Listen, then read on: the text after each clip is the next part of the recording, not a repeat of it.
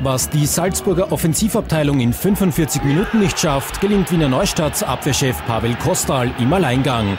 Der Tscheche erzielt kurz nach der Pause das Tor des Tages. Herzlich willkommen, Glück auf und Servus zu einer neuen Ausgabe des Podcasts von Brennpunkt Orange. Mein Name ist Danny und ich nehme euch heute mit auf die Reise nach Niederösterreich in die elftgrößte Stadt Österreichs. Dort scheint es, zumindest wenn man einem großen Informationsportal im Netz glauben darf, zwei Stränge in der Geschichte des Fußballs zu geben. Zum einen ist dort der 1908 gegründete erster Wiener Neustädter SC bis 2010 zu Hause gewesen. Da gab es nämlich die behördliche Auflösung unter zwei Jahre nach der Gründung. Aber es gibt aktuell einen Verein mit dem Namen Erster Fortuna Wiener Neustädter Sportclub, dessen Geschichte offensichtlich am 19. Mai 2008 als FC Magda begann.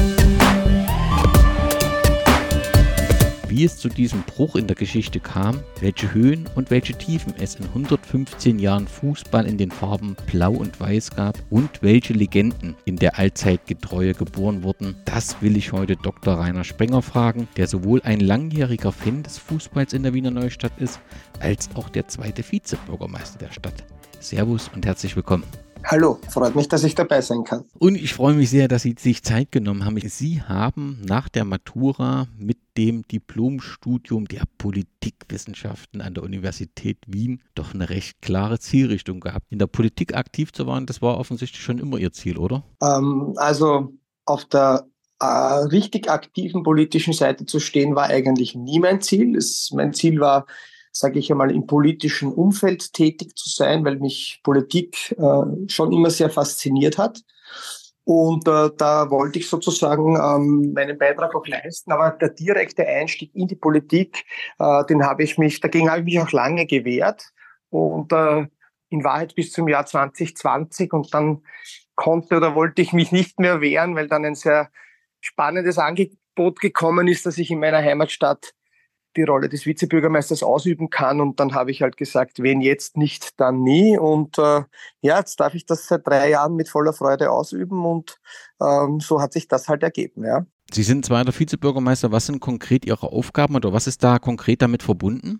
Naja, wir haben in Wiener Neustadt haben wir derzeit äh, eine, eine Regierung aus drei verschiedenen Fraktionen. Das ist zum einen die ÖVP, die den Bürgermeister stellt, dann sind wir als SPÖ als zweitstärkste Kraft. Wir stellen eben den zweiten Vizebürgermeister und dann gibt es noch die dritte Partei, die FPÖ. Und da sind natürlich die Ressorts äh, unterschiedlich verteilt. Äh, mein, meine konkreten Aufgaben sind derzeit äh, das äh, Archiv, das Stadtarchiv. Ähm, dann habe ich noch äh, die internationalen Beziehungen der Stadt äh, die ich sozusagen verantworten darf.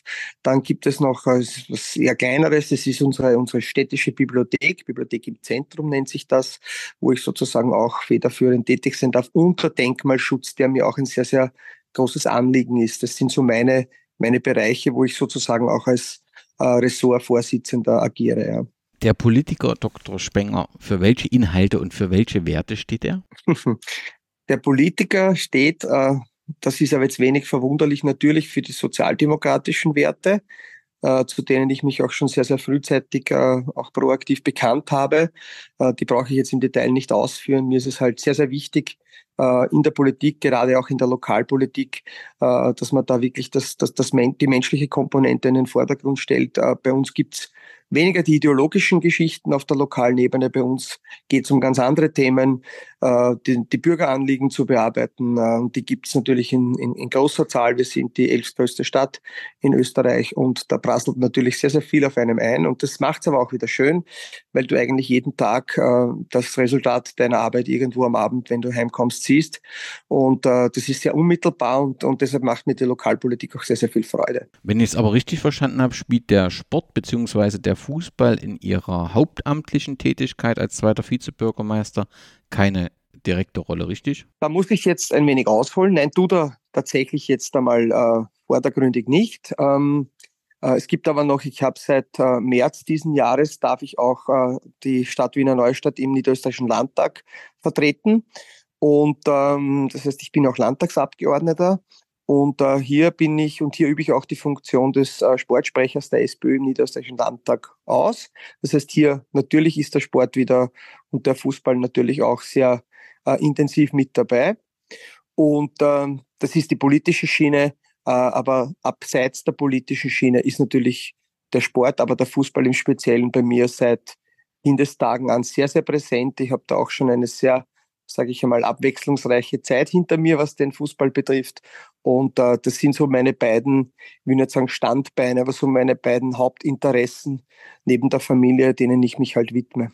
Haben Sie selbst Fußball gespielt? Ja, ich habe selbst Fußball gespielt, leider nur, leider nur unterklassig. Es hat nicht gereicht äh, für eine Profikarriere. Jedes kleine Kind stellt sich das irgendwie so, äh, so schön vor, aber am Ende hat es dann nicht gereicht. Aber ich habe es dann über Umwege Sie haben es ja in der Einleitung kurz äh, angesprochen. Ich habe es dann in der um, über Umwege doch in die österreichische Fußball-Bundesliga mit äh, mit dem Verein hier in Wiener Neustadt geschafft und war natürlich auch sehr glücklich, dass ich hier einige Jahre auch mitarbeiten habe dürfen.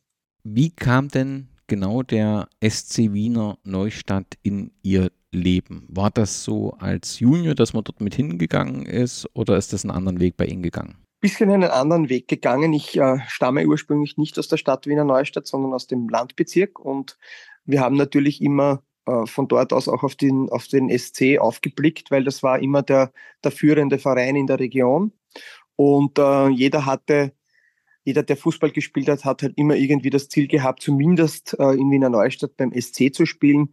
Der ist damals äh, immer wieder gependelt zwischen der dritten, vierten Liga. Das war so damals der Bereich, äh, obwohl es ja in der Historie, Sie haben es auch angesprochen, auch, auch schon Bundesliga-Zeiten gegeben hat davor. Äh, aber zu der Zeit, wie ich Kind war, hat er sich so in der dritten, vierten Liga bewegt. Und äh, wenn, wenn, das ist der erste, das erste Ziel von uns Jungen war halt, äh, hier, hier anzudocken. Das heißt, das waren so meine ersten Begegnungen mit dem Verein. Ähm, und äh, aber so richtig meine meine wirklich intensive Beziehung mit dem Verein hat dann im Jahr 2005 begonnen, wo ich äh, der Verein ist damals, äh, das war dann überhaupt äh, sozusagen die schlechteste äh, Zeit damals des Vereins in der fünften Liga. Ähm, damals durfte ich den Verein ein wenig unterstützen, so im Bereich der Kommunikation, der Pressearbeit. Und ähm, so hat es angefangen. Und das ist aber dann sehr, sehr schnell gegangen, bis äh, nämlich im Jahr 2008. Und das war wirklich eine, eine sehr spannende Geschichte. Äh, Frank Stronach vom Magna-Konzern äh, den Club damals dann übernommen hat und direkt von der fünften Liga in die zweithöchste Spielklasse äh, geführt hat. Äh, das war damals möglich mit einer Lizenzübertragung. Das heißt, der Verein wurde, und da war ich eben live dabei, im Jahr 2008 äh, direkt von der fünften in die zweite Liga geführt und äh, um es jetzt auch noch kurz zu machen, erstes Jahr Meistertitel in der zweiten Liga, Aufstieg in die erste Bundesliga, äh, zweites Jahr österreichisches äh, Cup-Finale, leider verloren gegen Sturm Graz. Aber das waren schon sehr, sehr bewegende Momente damals, ja. So äh, kurz kommen Sie mir damit nicht davon. Wir das müssen weiß da ich. Ich wollte es nur, nur mal so im, im groben Bild wollte ich es nur mal ansprechen. Ja. Sie haben als Pressesprecher, das haben Sie geschildert, begonnen und waren dann eben auch im Vorstand ähm, aktiv. Aktuell sind Sie das nicht mehr richtig? Äh, nein, ich bin jetzt äh, nach, äh, aber da müsste man die Geschichte fertig erzählen, weil äh, sonst, sonst wirkt das ein bisschen aus dem Zusammenhang gerissen. Also nur um es jetzt kurz zu beantworten.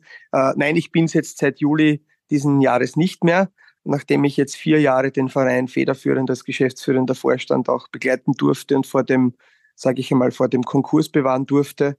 Äh, und äh, jetzt äh, haben wir eine sehr, sehr gute Nachfolgelösung gefunden. Und nach den vier Jahren sehr viel Stress, sehr viel Druck, sehr viel schlaflose Nächte tut das jetzt einmal gut, da ein wenig kürzer zu treten, auch beim Verein. Ich bleibe ihm oder ich bin ihm nach wie vor in meiner Funktion als Kuratoriumsmitglied das ist ein, ein beratendes, unterstützendes Gremium des, des Vorstandes, bleibe ich weiter erhalten, aber jetzt nicht mehr so im Tagesgeschäft. Dann lassen Sie uns den Hörern und Hörern die Wiener Neustadt äh, vorstellen, elftgrößte Stadt Österreichs. Was zeichnet diese Stadt aus? Was macht sie besonders? Warum sollte jede Hörerin und jeder Hörer einmal in Wiener Neustadt gewesen sein? Oh, wo fange ich, wo ich an, wo höre ich auf? Äh, Wiener Neustadt ist tatsächlich mit jetzt knapp 50.000 Einwohnern äh, die, die elftgrößte Stadt, ist jetzt für Verhältnisse natürlich in Deutschland eine, eine sehr kleine Stadt, aber für österreichische Verhältnisse eine, eine, eine der größeren. Äh, uns zeichnet einmal, glaube ich, wenn man sich die geografische Lage anschaut, glaube ich, das schon einmal aus. Wir sind sehr nahe zu Wien äh, als Millionenstadt natürlich äh, sozusagen das Zentrum in Österreich und wir sind mit dem Auto in 20, 25 Minuten in Wien. Das ist einmal die eine Seite. Die andere Seite, wir sind sehr schnell auch äh, in, im benachbarten äh, Ungarn, auch in einer halben Stunde maximal Fahrzeit bist du, bist du in Ungarn, bist du, bist du sozusagen äh, östlich äh, unterwegs. Du bist aber auch innerhalb von 25, 30 Minuten äh, am Semmering. Das ist ein Skigebiet, das äh, äh, ähm, am Grenzgebiet zwischen Niederösterreich und der Steiermark liegt. Das heißt, die Lage ist grundsätzlich sehr, sehr spannend für viele, weil du vom, vom, vom See bis zum, bis zum Berg mit, mit Skifahren relativ viel vor der Haustür hast und die Millionenstadt Wien. Also die Lage ist mal gut. Äh, Wiener Neustadt hat sich seit äh, 1945 äh, top entwickelt. Da muss man Folgendes dazu sagen. Äh, Wiener Neustadt war die ich glaube, viert oder fünft am meisten zerstörte Stadt in Europa nach dem Zweiten Weltkrieg. Warum? Wir haben Flugzeugwerke in Wiener Neustadt gehabt, äh, haben da auch die Messerschmitt äh, produziert fürs Deutsche Reich. Und das war natürlich ein Grund, warum die Alliierten, gerade Wiener Neustadt, auch äh, sehr, sehr stark aus der Luft angegriffen haben. 50.000 Bomben sind auf Wiener Neustadt gefallen und in Wahrheit sind nur 18 Häuser unversehrt geblieben. Und äh, wenn man sich das anschaut, wie die Ausgangslage 1945 war und wie, wie sich die Stadt jetzt bis heute entwickelt hat, kann man sich eigentlich fast gar nicht vorstellen. Ähm, lange, lange Jahre oder Jahrzehnte war in Wiener Neustadt, abgesehen vom Wiederaufbau, der soziale Gedanke sehr, sehr hoch geschrieben. Ähm, sehr viele, sehr viele Kinderbetreuungseinrichtungen sind entstanden, viele Schulen, viele Bildungseinrichtungen. Wir sind die größte Schulstadt in unserem Bundesland, äh, wo du quasi von, von, der, von der Grundschule oder, oder auch vom Kindergarten bis zur, bis zur universitären Einrichtung äh, alle, alle Möglichkeiten vorfindest. Wir haben äh, sehr ausgeprägtes ähm, sage ich einmal, äh, Wirtschaftsleben in Wiener Neustadt mit, mit einem sehr, sehr großen Einkaufszentrum auch, das natürlich aus dem Umland viele anlockt. Wir haben im kulturellen Bereich haben wir, glaube ich, auch einiges zu bieten. Ähm, also es ist, es ist eine, eine sehr lebenswerte, liebenswerte äh, österreichische Großstadt, man kann es fast so nennen, äh, wo aber der Vorteil ist, dass du eigentlich äh, ins Land eingebettet bist und, und, und, und, und auch sehr viel Natur genießen kannst. Also das, glaube ich, kann man so beschreiben. Und vielleicht auch noch spannend für, gerade für Hörer in Deutschland, wir haben auch eine Partnerstadt in Deutschland, das ist Monheim am Rhein. Und ähm, das besteht seit äh, 1971, wenn ich es richtig im Kopf habe, also doch schon sehr lange. Und da gibt es natürlich auch einen regen Austausch zwischen den beiden Städten. Sie haben es gesagt, sowohl im, in der Zeit des Ersten als auch in der Zeit des Zweiten Weltkriegs gab es eine große Konzentration von Rüstungsbetrieben. Äh, ich glaube auch, weil die Wiener Neustadt zu diesem Zeitpunkt einen wichtigen Eisenbahnknotenpunkt darstellte. Wer sind denn heute, ähm, wer ist heute die Industrie, wer ist heute der große Arbeitgeber oder gibt es den in dieser Form nicht mehr? Naja, ich glaube, das ist bei uns ein bisschen von dieser Großindustrie äh, weggegangen. Ich glaube, das war aber auch ein wenig bewusst von unseren Vorfahren so geplant, damit das, was äh, sozusagen im Zweiten Weltkrieg passiert ist, nicht mehr passiert. Ähm, wir haben, was wir haben, und das hat sich in den letzten 20 Jahren äh, auch sehr gut entwickelt. Wir haben einen, einen neuen Stadtteil entwickelt. Äh, Civitas Nova nennt sich das, lateinisch neue, neue Stadt, Wiener Neustadt. Das passt natürlich von der Namensgebung her. Und in dem Bereich äh, haben sich wirklich sehr, sehr viele ähm, Hightech-Betriebe auch äh, entwickelt. Wir haben dort ein Technologie- und Forschungszentrum äh, etabliert, eine Fachhochschule mit verschiedenen Zweigen, Technik, Wirtschaft und diverse andere. Und äh, dieses Zusammenspiel zwischen diesen, sage ich einmal, sehr modernen und zukunftsorientierten äh, Unternehmen plus die Bildung, plus die Ausbildung, Technologie, Forschung, das ist hier wirklich sehr, sehr, äh, sehr, sehr gut äh, gegangen, was unser wahrscheinlich nach wie vor größter Betrieb in Wiener Neustadt ist und das ist auch in diesem Stadtteil situiert. Das sind interessanterweise auch Flugzeugwerke, klingt jetzt komisch, ist aber so. Äh, das ist die Diamond Aircraft. Das ist ein internationales äh, Unternehmen, wo Kleinflugzeuge gebaut werden, mittlerweile mit einem chinesischen Eigentümer. Und äh, also die entwickeln sich auch sehr gut. Also mein Wissensstand ist, dass die mittlerweile 400, 500 Beschäftigte haben, was natürlich für, für Wiener Neustädter Verhältnisse ein sehr, sehr großer Betrieb ist. Und ähm, ja, da, da schließen wir uns irgendwie wieder an die Geschichte an. Äh, das ist natürlich jetzt alles nicht zu Rüstungszwecken, das sind Kleinflugzeuge.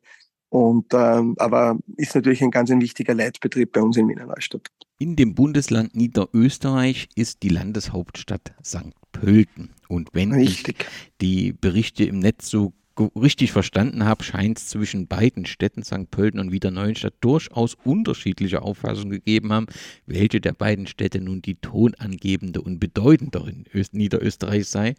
Seit aber St. Pölten 1986 äh, die Landeshauptstadt wurde, ist die Frage offensichtlich im juristischen Sinne beantwortet. Ich vermute aber, dass die Sichtweise der Einwohner der Wiener Neustadt eine etwas andere ist.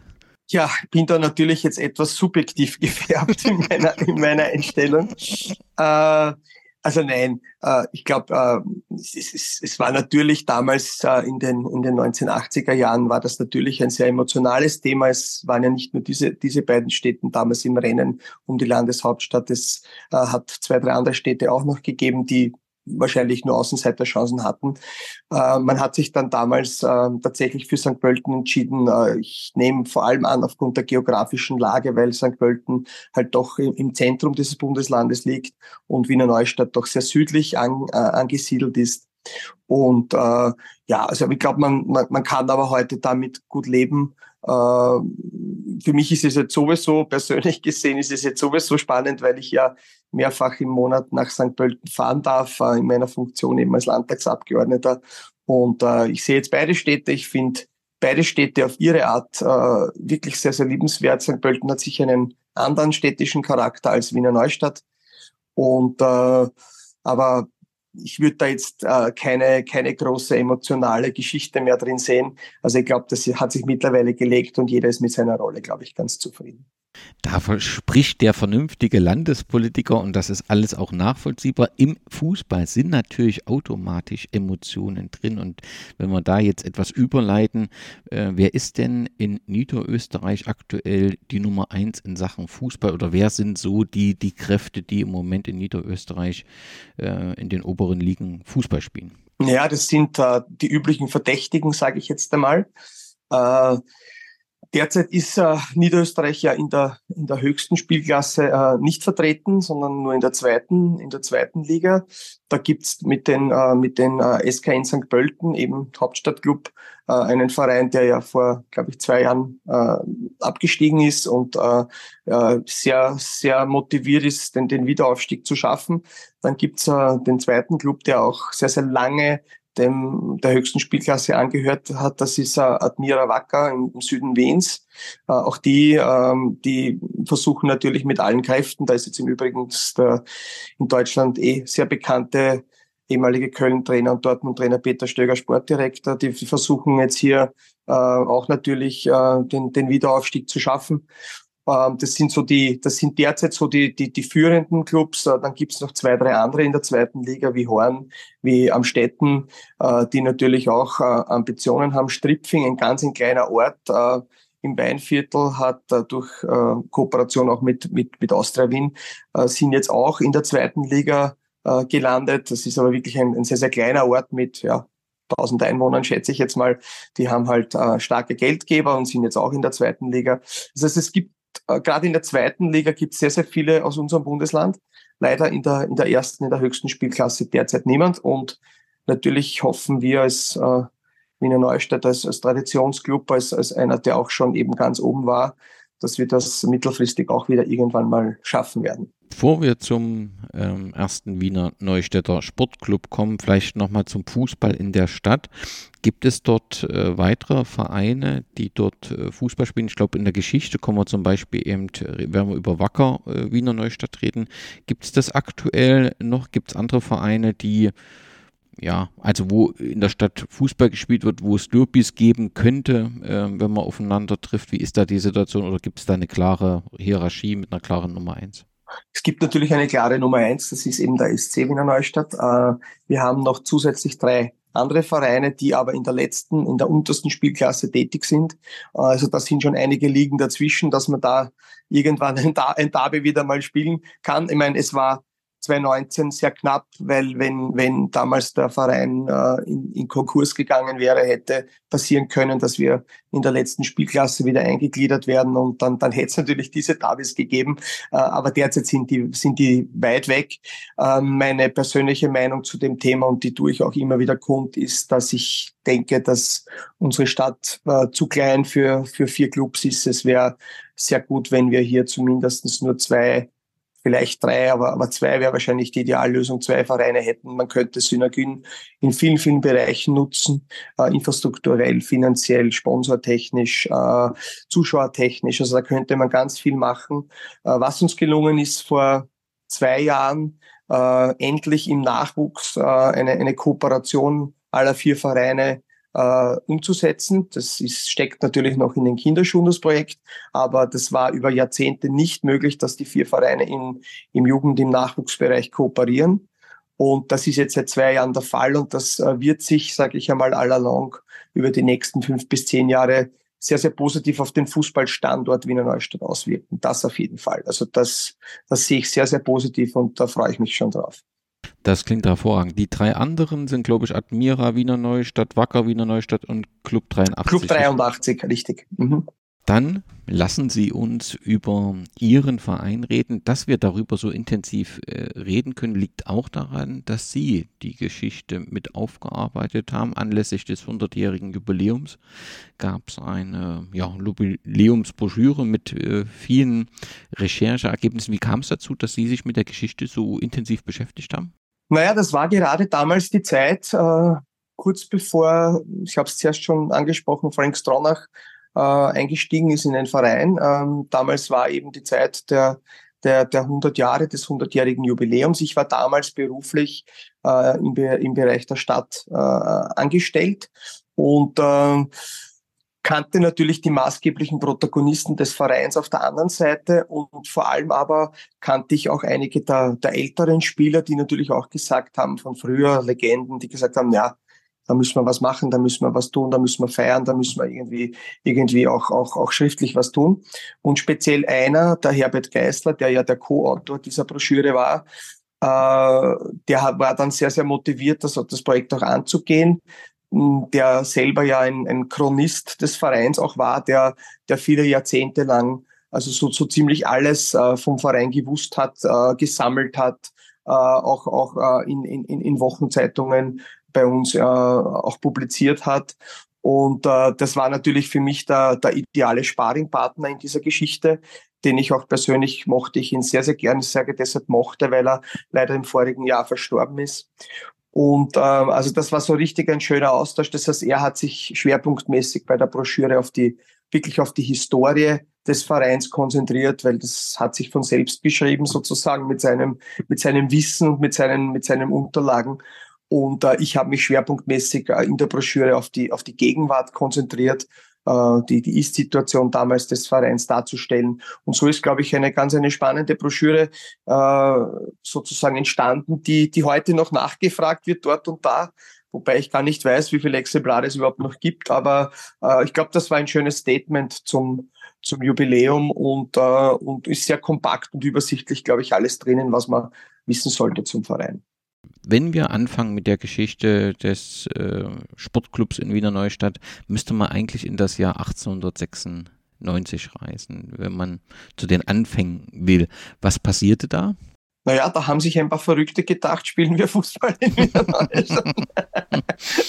Nein, also ich glaube, das war ja die Zeit, wo, wo, wo in ganz Europa, glaube ich, die, die Fußballvereine mehr oder weniger sich, sich entwickelt haben. Natürlich damals alles noch sehr sehr rudimentär und alles natürlich auf einem, auf einem Level, äh, den man mit heute nicht vergleichen kann. Aber so ist es halt auch in Wiener Neustadt gekommen, dass sich da, dass sich da ein paar zusammengetan haben und gesagt haben, mach mal was, ja. Und äh, ja, war leider damals nicht dabei, wäre wär auch eine sehr spannende Zeit wahrscheinlich gewesen, wenn du sozusagen von null weg startest.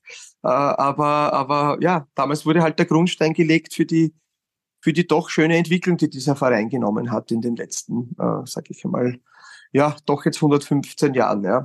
Ja, wobei der Anfang halt äh, nicht so erfolgreich war, weil ihr herausgefunden habt, dass im Prinzip ein John Wally bereits äh, den Verein oder einen Verein gründen wollte und er hat damals den ersten Wiener Neustädter Fußballclub, aber äh, der Antrag wurde nicht genehmigt und ja, ja, also ich glaube, das, aber ich glaube, das ist jetzt auch nichts Spezielles. Ich glaube, das sind Dinge, die passieren, glaube ich, die passieren oder sind überall damals passiert in der Zeit, dass es halt da verschiedene äh, Bestrebungen sozusagen gegeben hat.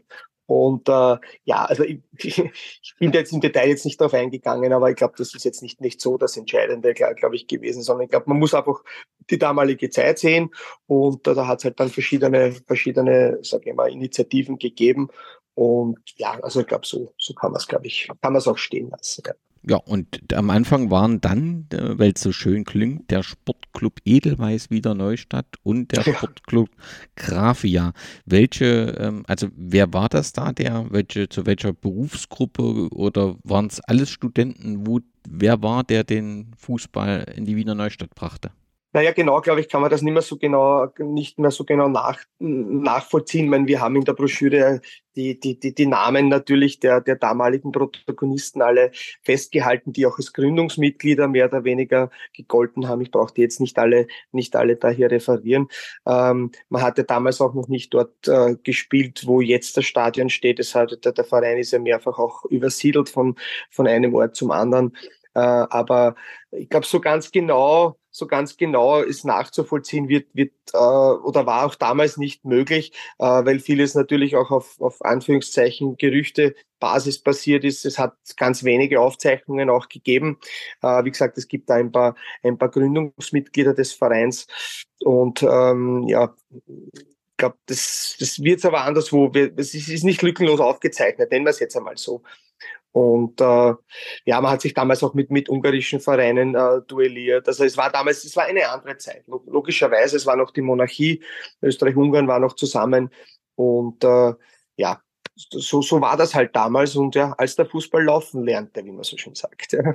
ja offensichtlich waren bei dem Sportclub Edelweiß waren es ja vor allem die Studenten und die Offiziersschüler und bei dem ja. Sportclub Grafia die Buch Drucker? Ja, Buchdrucker, genau, das waren die Buchdrucker und, und, und Grafiker, wie man jetzt sagt, halt.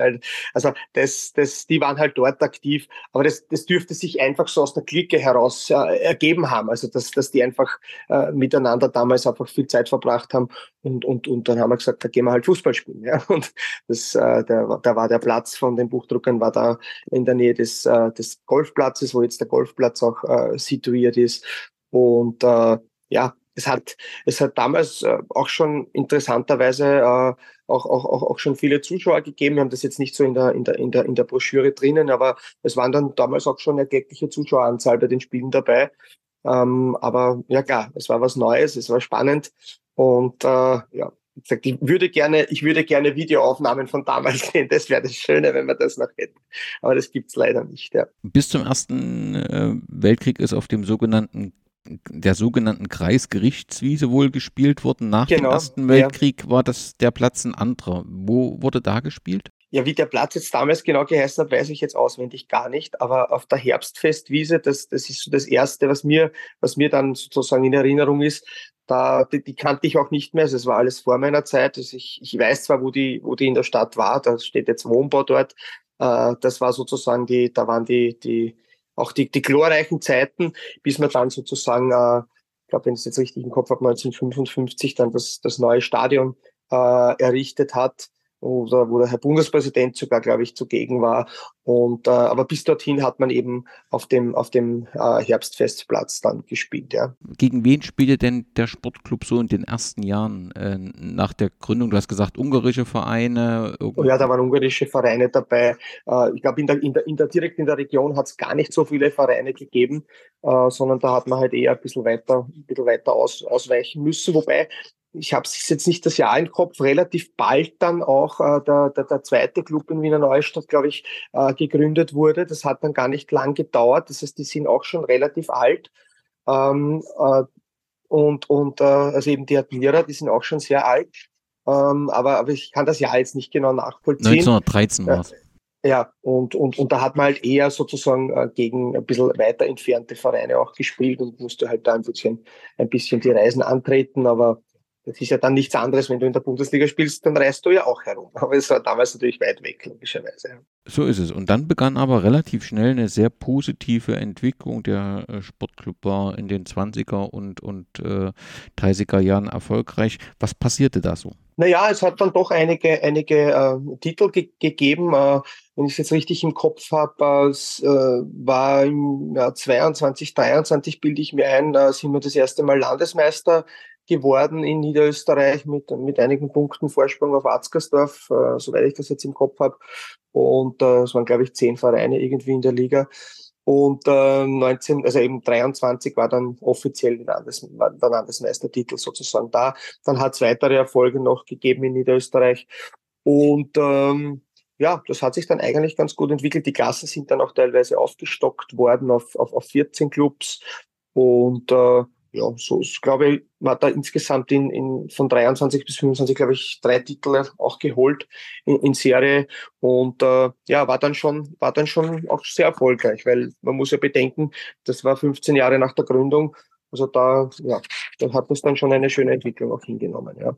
Und ich glaube, das nächste größere Highlight war dann der Amateurstaatsmeistertitel, aber das war dann schon im, im, im 36er Jahr, bilde ich mir ein. Ähm, und äh, das war ein sehr, sehr schöner.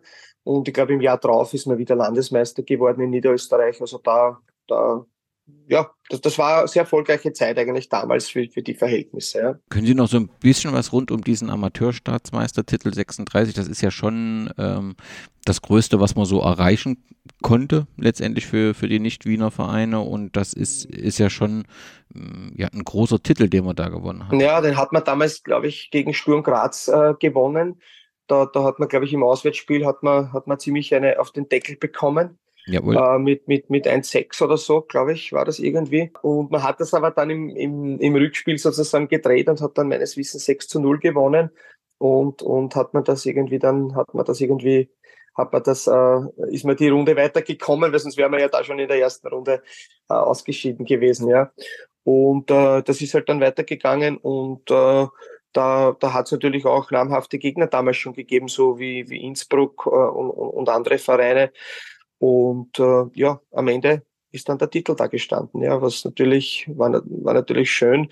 Ähm, ja, am Herbstfestplatz, glaube ich, einer der größten Erfolge, die es gegeben hat. Ja. Das ist wohl so. In der darauffolgenden Saison nach diesem Amateurstaatsmeistertitel gab es dann plötzlich Konkurrent. Es gab den ESV Wacker Wiener Neustadt. In der Landesliga besiegte er sogar zweimal den Sportclub genau. und holte sich dann den Landesmeistertitel 1938. Wie war das denn, wie war das denn möglich und warum war plötzlich Wacker so stark? Wenn ich jetzt ganz, wenn ich jetzt ganz ehrlich sein muss, das kann ich jetzt nicht beantworten. Also das ist, das, das wie gesagt, diese, diese historischen Geschichten. Ich weiß einiges natürlich, aber das war eher der Part von dem Herbert Geißler, der, der hier wirklich, also der, der hätte es wahrscheinlich jetzt, wenn der jetzt mit dabei wäre, der könnte es im Detail erklären. So viel Zeit hätten wir im Podcast jetzt wahrscheinlich nicht. äh, aber der könnte wahrscheinlich sogar noch die, ich weiß nicht, die Größe der Schuhe der einzelnen Spieler auswendig referieren. Also so, er war wirklich, er war sehr detailverliebt und äh, das war, hat es natürlich auch, auch in den Gesprächen natürlich immer sehr, sehr, sehr, sehr spannend und amüsant gemacht. Aber, aber wie gesagt, wie das dann genau war und so, also das, das, da, da, fehlt mir ein bisschen der Hintergrund auch. Ja. Das ist auch alles ja. nicht so schlimm. Was wurde denn später aus Wacker oder was ist, ist aktuell Wacker das naja, gleiche? Das ist einer, ist einer dieser Vereine, die jetzt äh, sozusagen in der zweiten Klasse spielen.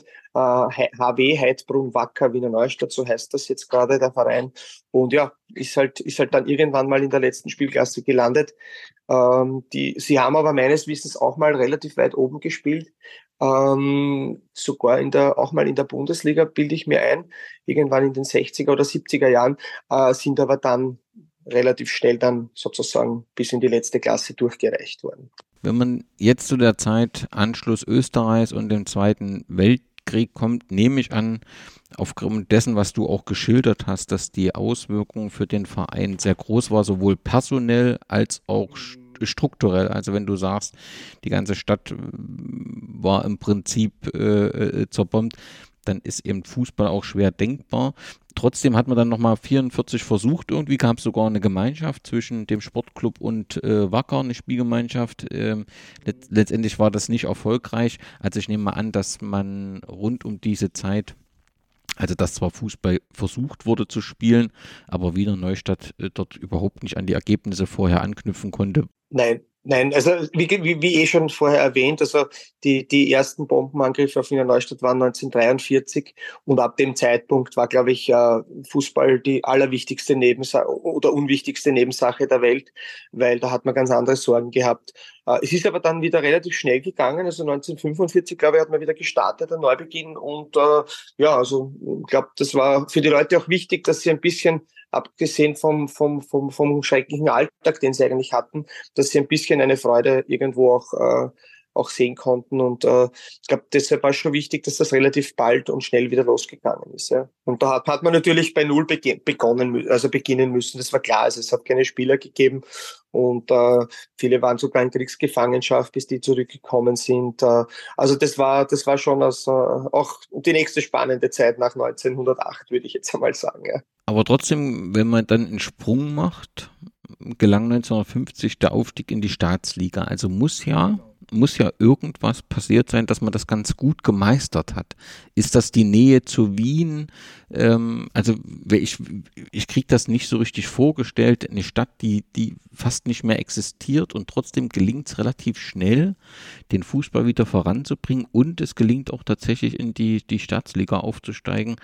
Das ist ja schon beachtliche Leistung. Naja, ich, ich glaube, also die Situation hat ja, meine in Wiener Neustadt natürlich verschärft, aber hat ja andere Städte auch betroffen. Ja. Wien, Wien war ja auch, äh, äh, war ja auch sehr in Mitleidenschaft gezogen und, und diverse umliegende äh, Städte. Also auch wenn Wiener Neustadt speziell hier, hier betroffen war. Das heißt, die Ausgangslage war, glaube ich, damals für alle irgendwie gleich. Und ähm, darum, vielleicht hat man es in der Neustadt dann, dann sportlich einen Tick besser gemacht oder hat einfach nur Glück gehabt. Das kann ich jetzt rückblickend nicht mehr sagen. Äh, aber ja, es ist relativ schnell wieder ins Laufen gekommen und äh, man, man hat es tatsächlich geschafft, dass man dann, ich glaube, vor also wer, dann, wer Zweiter war, das weiß ich jetzt nicht mehr, aber dann relativ klar auch, dass wir dann aufgestiegen sind. Wir haben uns da immer mit Stockerau, mit Ternitz, mit Baden, das sind so eh in der Region Mödling, mit solchen Gemeinden haben wir uns da oder Städten haben wir uns da immer duelliert. Und äh, ja, dann ist der, der Landesmeistertitel 50 sozusagen herausgekommen auch, ja. Und mit diesem Titel müssen wir zum Thema Stadion wechseln, denn, wenn ich das richtig verstanden habe, ähm, begann jetzt 1950 dann die Diskussion um einen Neubau eines Stadions, das Stadion in der Gildschwertgasse. genau. Mhm. Und ich vermute, dass dieser Aufstieg letztendlich der Ausgangspunkt für die Diskussion war, oder? Äh, ich glaube schon, dass damals der, der Druck auf die Politik natürlich so groß war, zu sagen, okay, bauen wir eine eine größere Arena, unter Anführungszeichen, eine, ein, ein größeres Stadion, weil wir hatten damals ja schon 10.000 Besucher, was, was für Wiener Neustädter Verhältnisse natürlich ein Wahnsinn ist. Also das ist, haben wir, also diese Zahlen haben wir in der jüngsten Vergangenheit nie erreicht. Das ist undenkbar, dass so viele, so viele Zuseher kommen. War natürlich eine andere Zeit. Es gab halt sonst nicht viel anderes als wie Fußball. Und ähm, ja, da sind natürlich, hat keine Live-Übertragung gegeben, es also nichts gegeben. Es war damals natürlich nicht vergleichbar mit heute. Ähm, aber zur Frage zurück, also ja, das dürfte die Zeit gewesen sein, wo dann der Druck auf die Politik auch äh, gestiegen ist, wo man dann verschiedene Grundstücke, glaube ich, in Aussicht genommen hat und geschaut hat, okay, wo kann man, wo kann man idealerweise hinbauen? Auch nicht so einfach, weil natürlich nicht sehr viel Geld zur Verfügung war. Und äh, letztendlich hat man sich dann eben für die sogenannte Gildschwertgasse äh, auch entschieden. Und äh, außenrum war eine, eine Speedwaybahn. Da ist bis in, bis in die 2000er Jahre sind Speedway-Staatsmeisterschaftsrennen ausgetragen worden. Und äh, ja, ist dann, äh, glaube im Mai 55 dann äh, eröffnet worden mit, mit ähm, glaube ich, mit einem feierlichen Eröffnungsakt. Da waren aber auch ein paar tausend Zuschauer dabei. Dies erst, den ersten Platz hast du gesagt, da stehen heute, glaube ich, Häuser, ne? Auf dem, genau. Ähm, ja. Und dieses Herbst, wo, Herbstplatz, ja. Mhm. Genau, genau. Und, und an diese, am Platz dieses Stadions, was ist da heute? Ja, das war so. Ähm, das ist auch in meine Amtszeit sozusagen als, als geschäftsführender Vorstand gefallen. 2019, wie, wie ich den Verein damals dann federführend übernehmen durfte, war schon mit unseren Vorgängern im Vorstand, war schon sozusagen ausverhandelt ein Stadionneubau. Äh, das heißt, wir waren hier nur mehr Passagier, wir konnten das dann nur mehr exekutieren und dieser, dieser Neubau äh, der dort ist, was ich zuerst geschildert habe, in dem Bereich, wo diese ganzen Technologieforschungszentren jetzt entstanden sind, also eher im nördlichen Teil der Stadt.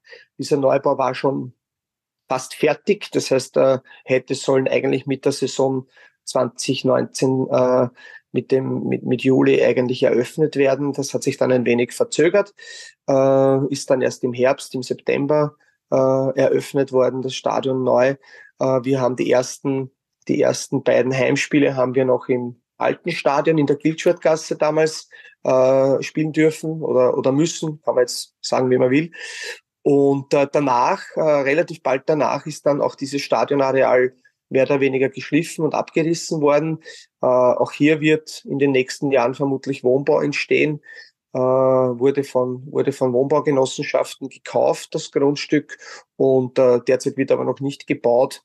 Ich glaube, die aktuell die Baukosten sind relativ hoch äh, insgesamt gesehen und deshalb liegt das jetzt mal so da. Vom Stadion selber sieht man gar nichts mehr. Es ist alles weg, es ist die Tribüne weg, es ist, also es ist alles weg. Ja. Also es ist nur mehr grüne Wiese.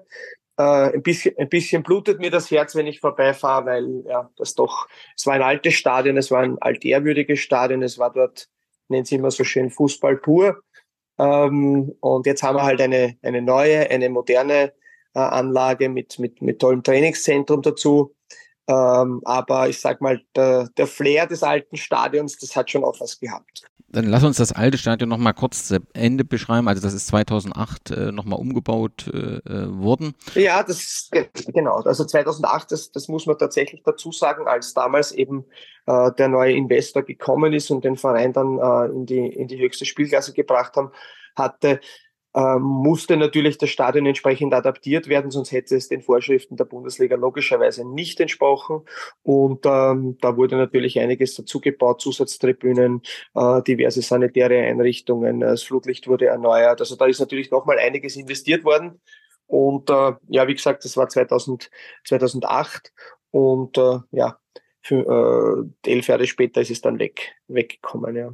Ein Punkt gibt's noch den man erwähnen muss bei dem Stadion, denn es hat europaweite äh, Bekanntheit erlangt, das Stadion, durch äh, den Namen, den es vom März bis Juni 2017 getragen hat, das Teddybären- und Plüschstadion. Plüsch, Plüsch und Teddybärenstadion. Ja, das ist auch eine spannende Geschichte. Das war das war also der Vorgängervorstand damals, äh, hat sich überlegt, wie kann ich Geld in die Kassen spülen und hat sozusagen, weil das Stadion direkt keinen richtigen Namen hatte, hat den Stadionnamen sozusagen verlost. Ja. Das heißt, es konnte jeder, der, ich glaube, 1000 Euro oder so zahlte, konnte da mitmachen bei der Verlosung. Und äh, am Ende ist es tatsächlich jetzt ausgelost worden. Es war jetzt nicht so, dass da jetzt irgendwie das gesagt hat, okay, das ist der schönste Name oder der, der, der, der, der, der schlechteste, sondern tatsächlich ist es ausgelost worden und zufällig äh, ist eben dieses Unternehmen, das so, das so auch den Namen trägt, als sozusagen als Sieger herausgegangen aus dieser Verlosung. Und naja, dann haben wir natürlich die, die Lacher auf unserer Seite gehabt. Das war klar. So, es sorgte auf jeden Fall für große Presseresonanz und, und viele Reaktionen und letztendlich Aufmerksamkeit. Und äh, damit ist ja letztendlich das Ziel erreicht geworden. Unser Ziel und auch das Ziel des Unternehmens, logischerweise, ja. Genau. Bevor wir zum neuen Stadion kommen, müssen wir zurück zum sportlichen Verlauf. Und da müssen wir erstmal zurück in die 50er Jahre. Was, was ist so aus dieser Zeit? Also ich habe gefunden, die, die Erstliga äh, ähm, Jahre, also man es war in der ersten Liga, musste dann wieder runter, war, konnte wieder hoch. Es gab äh, Zeiten im Metropa Cup, ihr habt auch rausgefunden, es gab eine Russland-Tournee. Was ist so über diese Zeiten dir noch so in Erinnerung? Ja, es, es, es war tatsächlich ein, ein, ein Auf und Ab. Man ist, man ist hin und her gependelt zwischen den verschiedenen Ligen äh, Staatsliga A, Staatsliga B, äh, wo man zum Beispiel acht Jahre zu, äh, verbracht hat. Es ist wirklich hin und her gegangen. Äh, ich glaube, dass das, ähm, das Spektakulärste in, in, all den Jahren war wahrscheinlich dann äh, im Jahr 1965. Ich mache jetzt ein bisschen einen Sprung, weil das war das war sozusagen auch unser, unser, einer unserer größten Erfolge, nämlich wo wir, wo wir im österreichischen Cup-Finale auch waren und dann in der Folge auch dann international spielen äh, durften und konnten. Ich glaube, das war eines der, war schon eines der Highlights auch in der Zeit. Ähm, es hat dann natürlich immer wieder auch ähm, die, die, die Spiele gegen die großen Wiener Clubs gegeben oder, oder, oder Innsbruck, das damals auch in der, in der höchsten Spielklasse sehr, sehr erfolgreich war. Ähm, also das waren schon Zeiten, äh, wo, wo, wo auch Legenden geschrieben oder Legenden geboren wurden und, und, und wo man sich halt jetzt immer wieder an die gute alte Zeit halt erinnert. Äh, es war nie, sicher nicht alles immer Gold, was glänzt, aber es war, es war einfach eine Zeit, äh, wo man, wo, wo viele heute noch gerne davon sprechen, so sie das halt noch miterlebt haben. Ist doch schon sehr, sehr lange auch her. Und, äh, aber es war ein Auf und Ab und eines hat den Verein immer begleitet, das, das kann ich, glaube ich, so tagsfrei sagen finanziell hat es immer Probleme gegeben.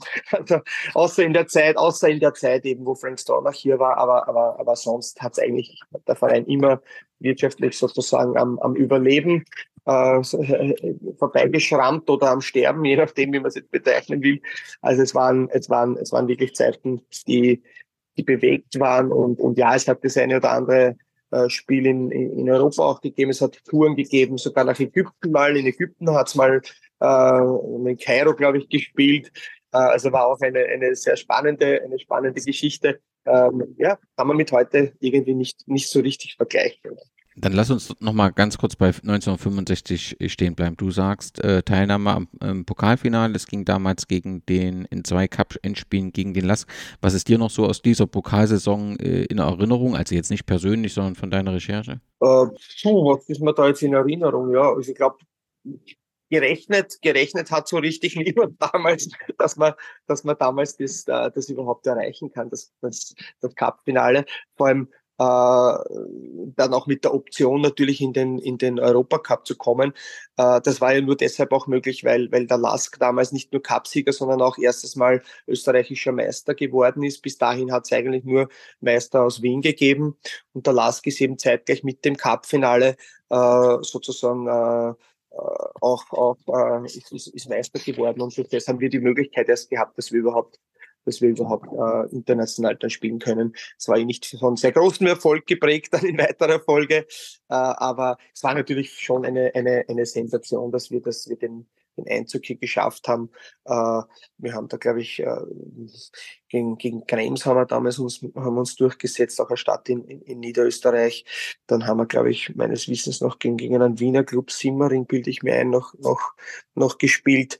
Ähm, und und äh, ja, da ist man dann, ist man dann sozusagen dann ins Frühjahr hineingekommen. Und dann haben wir irgendwo in Salzburg glaube ich, die, die dritte Runde austragen müssen. Äh, auch, da, auch da sind wir drüber gekommen und ja, dann ist es relativ schnell gegangen und äh, im Semifinale bilde ich mir ein, war Schwarz-Weiß Bregenz der Gegner, die haben wir dann auch noch ausgeschaltet. Ja, und dann hat halt der Last gewartet und äh, dann haben wir, glaube das erste Spiel in Wiener Neustadt, glaube ich, gespielt, wenn ich das jetzt richtig in Erinnerung habe. Es war auf jeden Fall knapp. Es, das, das, das, war knapp, ja. Ich glaube, da, da 1-0 oder so, oder was, oder wieder 2 zu 1, glaube ich, ist es, glaube ich, ausgegangen. Was, das weiß ich jetzt nicht mehr auswendig. Ja.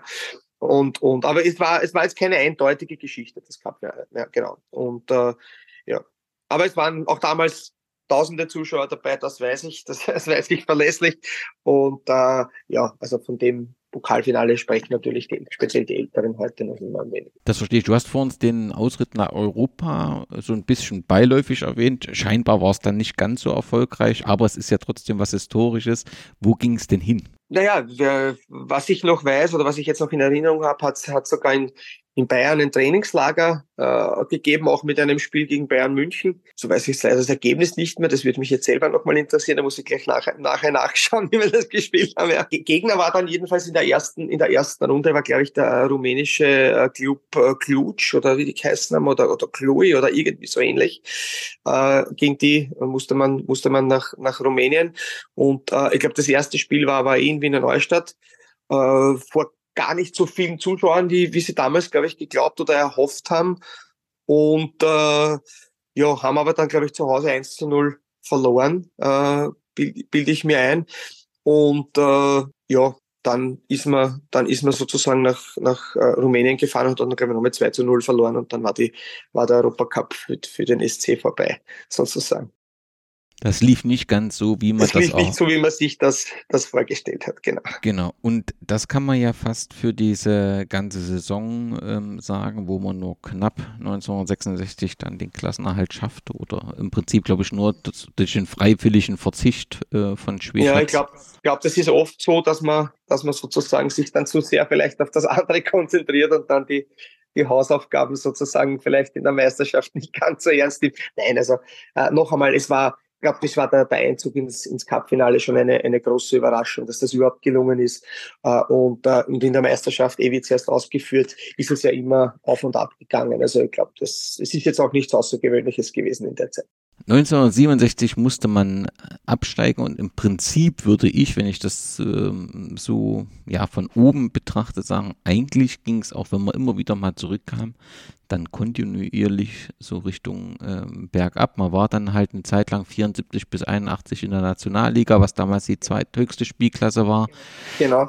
Aber so gefühlt habe ich, und das ist mehr so als Frage formuliert, so das Gefühl gehabt beim Lesen, eine wirkliche, realistische Chance auf eine Rückkehr an die erste Liga gab es eigentlich nicht.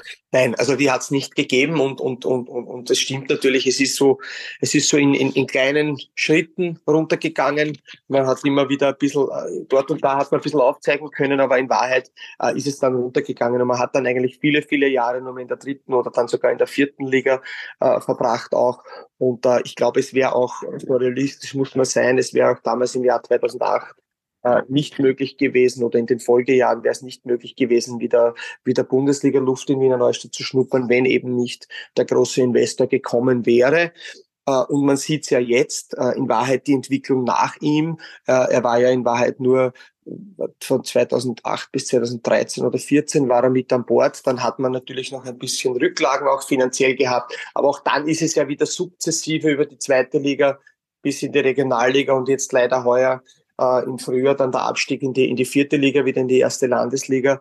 Ähm, das ist so realistisch, muss man es fast betrachten, ist wahrscheinlich jetzt rein finanziell betrachtet der Platz, wo Wiener Neustadt wahrscheinlich am ersten auch überleben kann.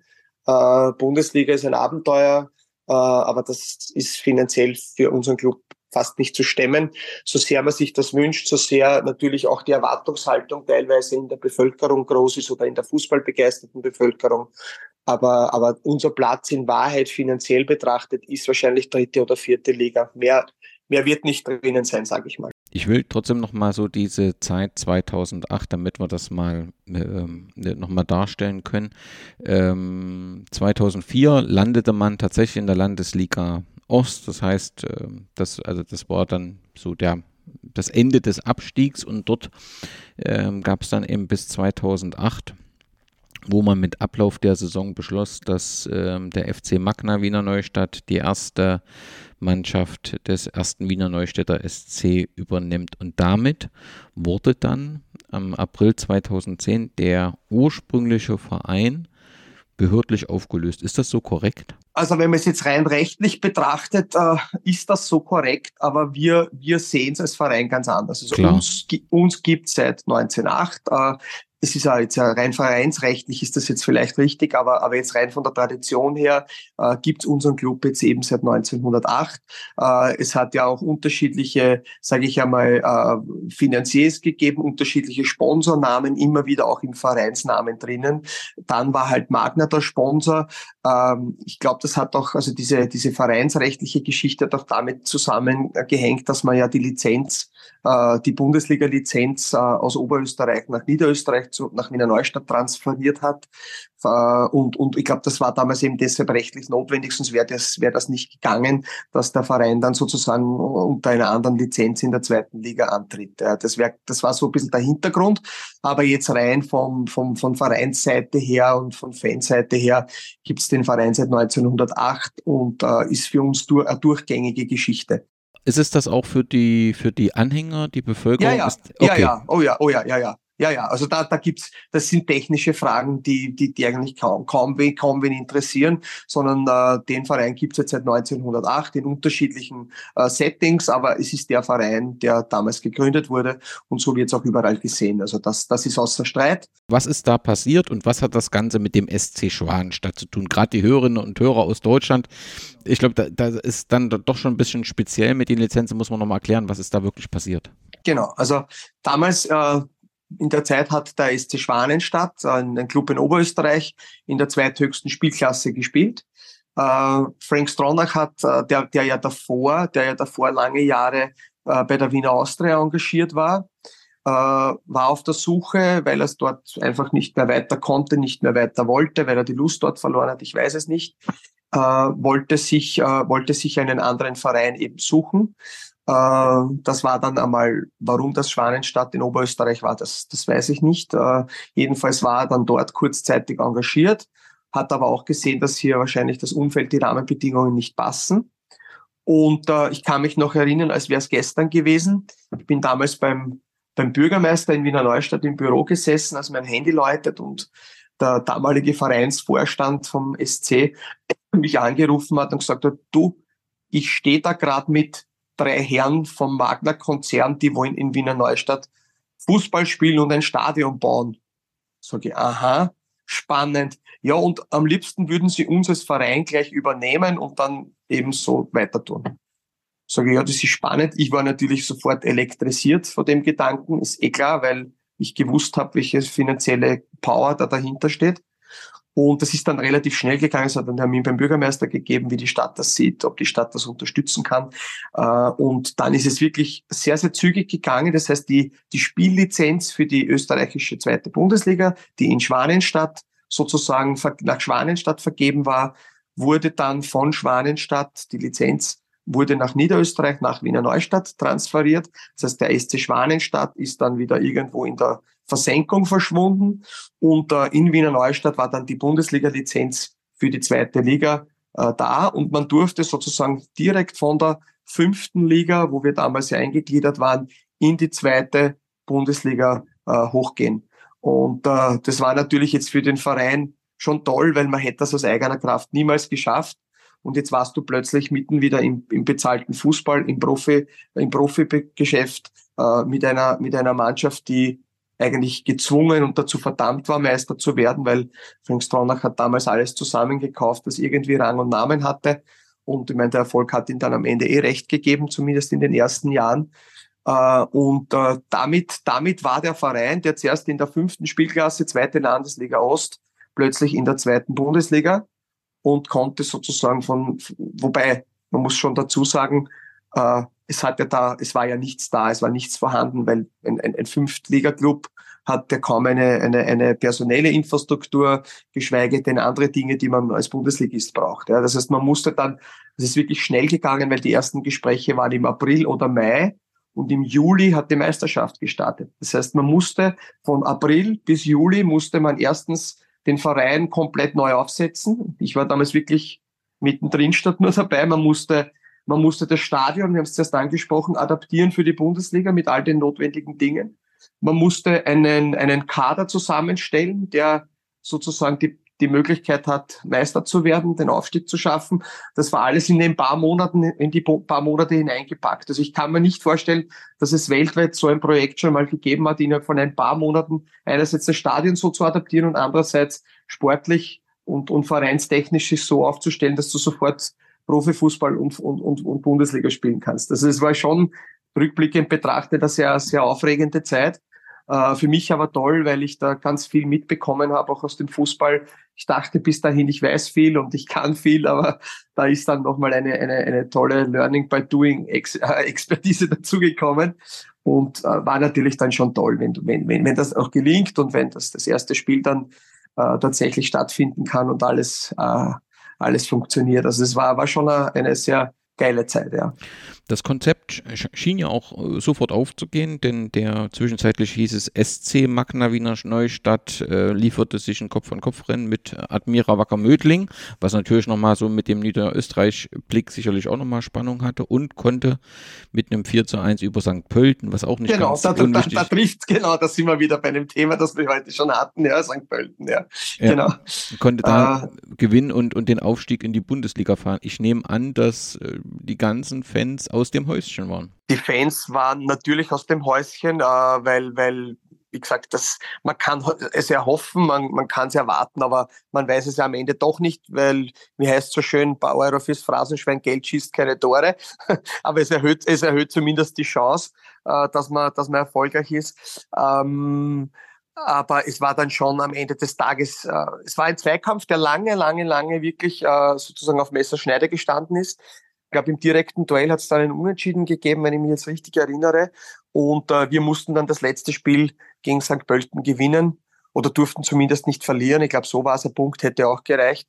Und äh, haben aber dann eh sehr, also sehr souverän eigentlich diese Partie dann äh, heruntergespielt. Und äh, ja, dann hat es natürlich wie halt so ist bei Meisterfeiern, hat es kein Halten mehr gegeben. War, war, schon auch, war schon auch sehr schön, ja. Mhm.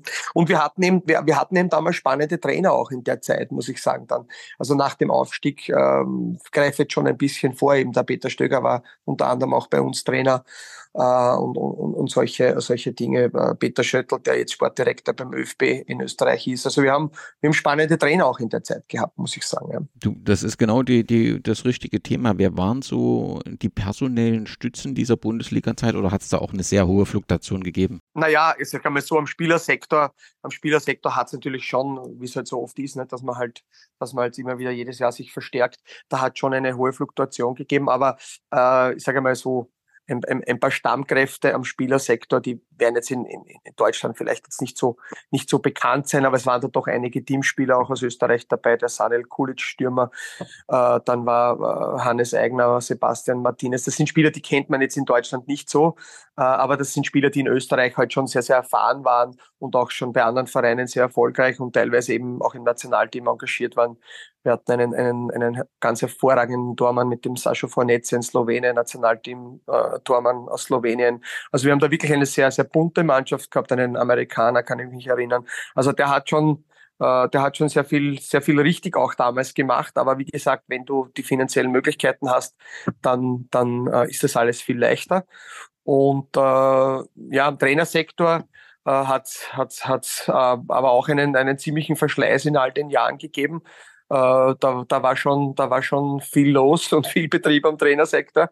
Äh, aber das war, glaube ich, auch der, auch der Persönlichkeit des, des Präsidenten geschuldet, der halt oft aus Launen heraus diverse Entscheidungen auch getroffen hat. Das muss man schon auch so sagen.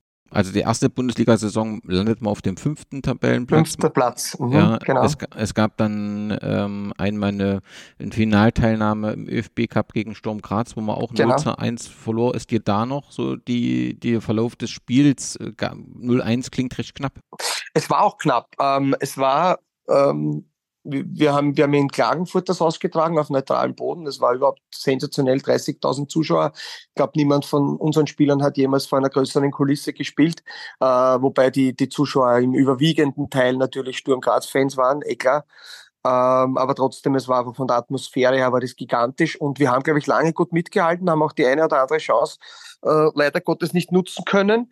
Und äh, dann hat der, der Sturmtrainer das gemacht, was wir befürchtet haben. Er hat dann die zwei alten Spieler, den Mario Haas und den Sami Muratovic, meines Wissens, wenn ich mich erinnern kann, eingetauscht.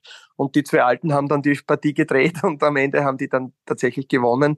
Äh, aber ja, ich meine, es wäre eh vermessen gewesen, wenn wir, wenn wir, wenn wir hier, wir waren zwar erste Liga, aber es wäre trotzdem, also wenn wir das gewonnen hätten, das wäre ja, das wäre fast schon zu, zu viel des Guten gewesen.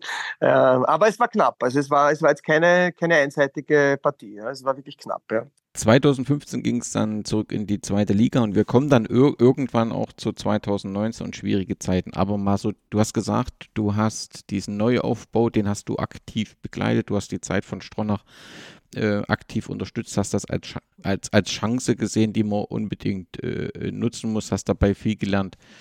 Jetzt mit ein bisschen Abstand, gibt es da auch kritische ähm, Gedanken in deinem Kopf, wenn du so rückblickend auf diese Zeit schaust? ich glaube, es im Nachhinein ist man halt immer gescheiter, aber äh, ich glaube, es wäre vielleicht eine schlaue Geschichte gewesen, als wir damals ähm, mit noch relativ viel Geld am Konto in die zweite Liga abgestiegen sind, wenn wir damals uns vielleicht dazu entschlossen hätten, den, den Weg in die dritte Liga zu gehen und zu sagen, aus, wir lassen das Projekt Bundesliga, weil die zweite Liga ist eine sehr aufwendige Liga finanziell und auch fördertechnisch äh, kommt da von der Bundesliga nicht, nicht so viel wie in der ersten Bundesliga.